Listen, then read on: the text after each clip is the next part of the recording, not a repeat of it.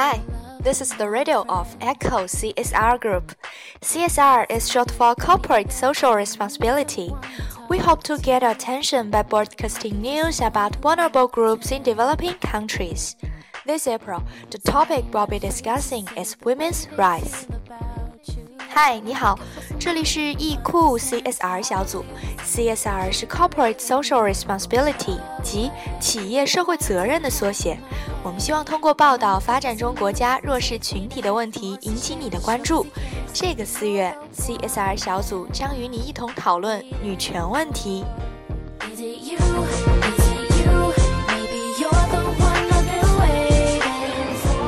Last Saturday, we talked about the prevention of breast cancer. This week, we'll introduce some breast cancer campaigns in Western countries. Here in China, most of the females have already developed awareness about breast cancer, and many Chinese celebrities have been endeavored to fight for it.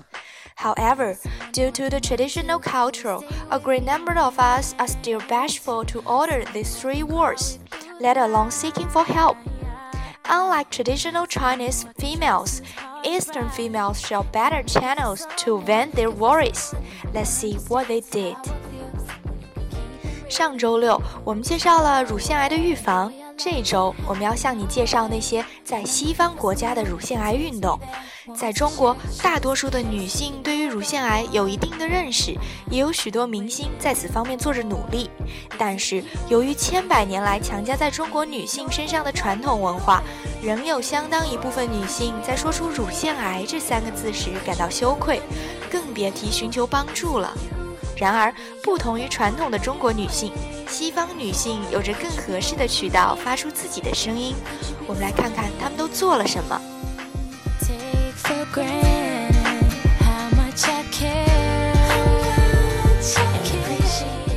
The pink ribbon is an international symbol of breast cancer awareness. People wear pink clothes to express moral support for women with breast cancer. 粉红丝带是乳腺癌意识运动的国际性标志，人们穿戴粉红色衣服配饰来为身患乳腺癌的女性鼓气加油。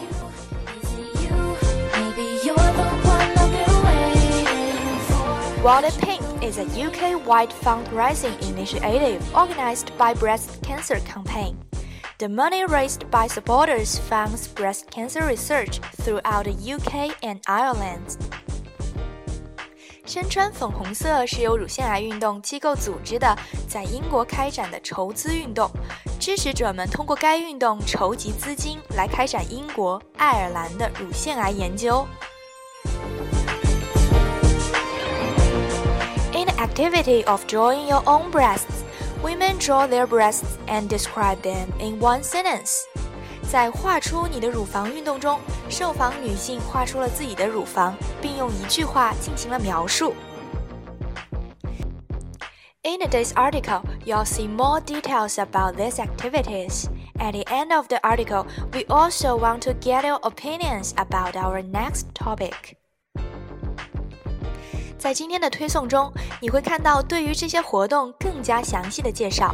在推送的最后，我们也想对于下个月的讨论话题征求你的意见。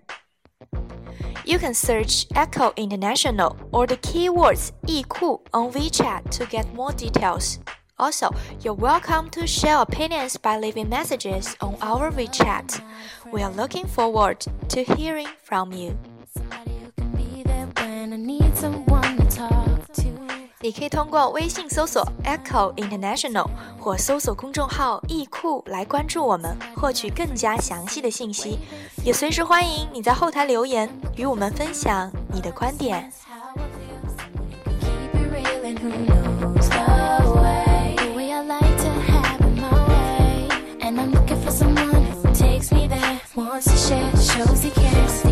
waiting